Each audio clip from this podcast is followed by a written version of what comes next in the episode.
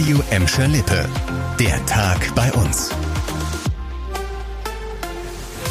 Mit Annika Böhnig, hallo zusammen. Die abgebrannte Sporthalle der Ingeborg-Drewitz Gesamtschule in Gladbeck hat uns auch heute beschäftigt, genau wie wahrscheinlich viele Gladbecker.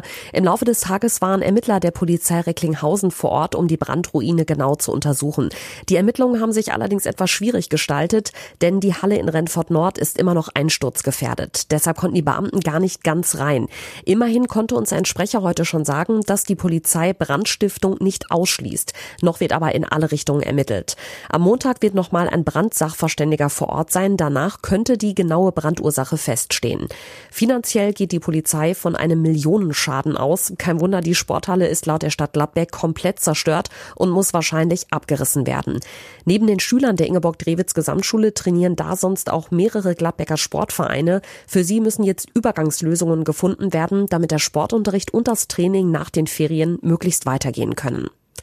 Auch das Leben nach der Corona-Krise geht weiter und zum Glück kehrt immer mehr Normalität ein. In Gelsenkirchen-Horst heißt es am Wochenende zum ersten Mal wieder Letzter Aufruf, letzter Aufruf. Es geht los. Die erste Kirmes bei uns seit Beginn der Corona-Pandemie startet am Freitag auf dem Josef-Büscher-Platz in Horst. Bis einschließlich Montag stehen da rund 15 Fahrgeschäfte, vor allem für Kinder und Familien. Und auch die Schausteller sind schon richtig heiß. Einer von ihnen ist Andreas Röber. Es ist ein ganz besonderes Gefühl. Wir haben auch auf den Veranstaltungen, die wir bisher gehalten haben, einen unheimlichen Zuspruch von der Bevölkerung erhalten. Das hat so viel Spaß gemacht. Man fühlte sich richtig willkommen und es ist einfach wieder schön, wenn man seinem normalen Job wieder nachgehen kann. So richtig normal wird die Kirmes in Horst allerdings noch nicht. Wenn ihr an den Ständen was zu essen kaufen wollt und auf den Fahrgeschäften selbst müsst ihr eine Maske tragen. Auf dem Kirmesplatz gilt keine generelle Maskenpflicht. Und auch besuchermäßig ist so einiges möglich. Theoretisch dürften bis zu zweieinhalbtausend Menschen auf den Kirmesplatz. Das Gelsenkirchener Tierheim platzt aus allen Nähten. Im Moment ist es sogar so voll, dass der Tierschutzverein einen Aufnahmestopp verhängen musste. Deshalb könnte diese Idee gerade recht kommen. Die Gelsenkirchener FDP hat vorgeschlagen, dass Menschen, die einen Hund aus dem Tierheim aufnehmen, drei Jahre lang keine Hundesteuer zahlen müssen. So eine Entlastung gibt es schon, im Moment allerdings nur für ein Jahr.